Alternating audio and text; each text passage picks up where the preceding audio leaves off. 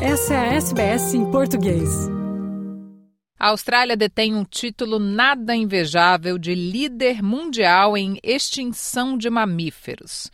Mas no centro de Melbourne, um zoológico congelado pode ser uma tábua de salvação para espécies selvagens de todo o país. Pesquisadores do Museums Victoria e da Universidade de Melbourne começaram a coletar amostras de tecidos de 100 espécies australianas ameaçadas. O professor Andrew Pask é um dos líderes do projeto. So we're able to go out and actually sample tissues from animals that are existing in the wild now. We grow cells from those animals and then we freeze them down in these tanks and that holds those cells in suspended animation indefinitely.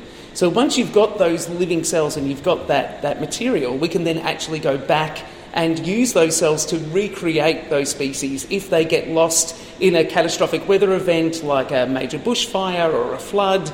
We actually have a way of capturing those animals and then bringing that diversity or those species back.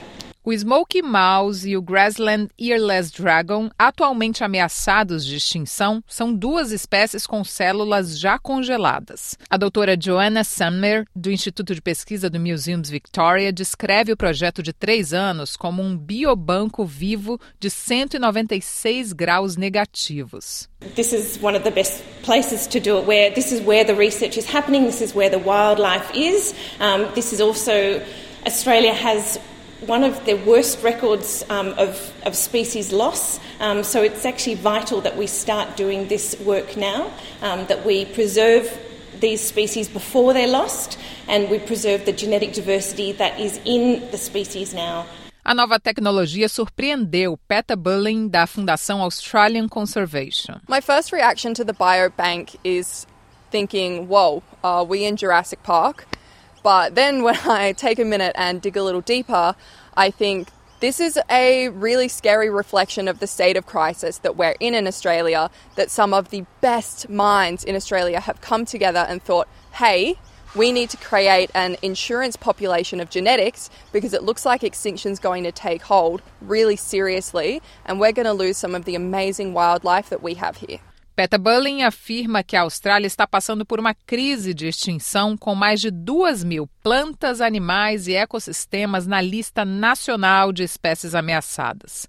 Ela diz que, enquanto as alterações climáticas e a destruição do habitat forem as principais ameaças à fauna e flora únicas da Austrália, o foco deverá ser a prevenção da extinção. I think that the biobank is definitely a tool in the toolbox that we can be using to protect nature in Australia, but it's definitely not the silver bullet to fix all of our problems.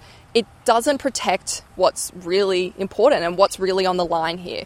You're not protecting ecosystems, you're not protecting the spiritual and cultural connection that First Peoples have to the living environment. So I think it's definitely a tool, and it's amazing that science can do this, but It's not the answer that we need. O professor Andrew Pask conhece bem este ambicioso trabalho. Ele está envolvido há muito tempo no projeto de desextinção do tigre da Tasmânia. O professor Pask diz que esse projeto é diferente. We don't want to have to go through that, that scenario of recreating an animal because we've lost it.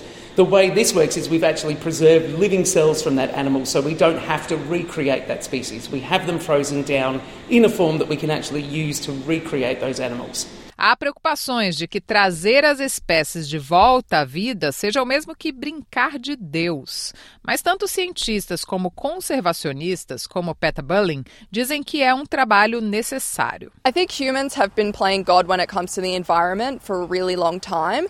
And we're at this critical juncture now where we actually need to start playing God, but for good reasons. Os líderes do projeto pretendem compartilhar as técnicas dos biobancos com outros institutos de pesquisa em todo o país. O objetivo final para a diversidade da vida selvagem da Austrália é fazer da perda de espécies algo do passado.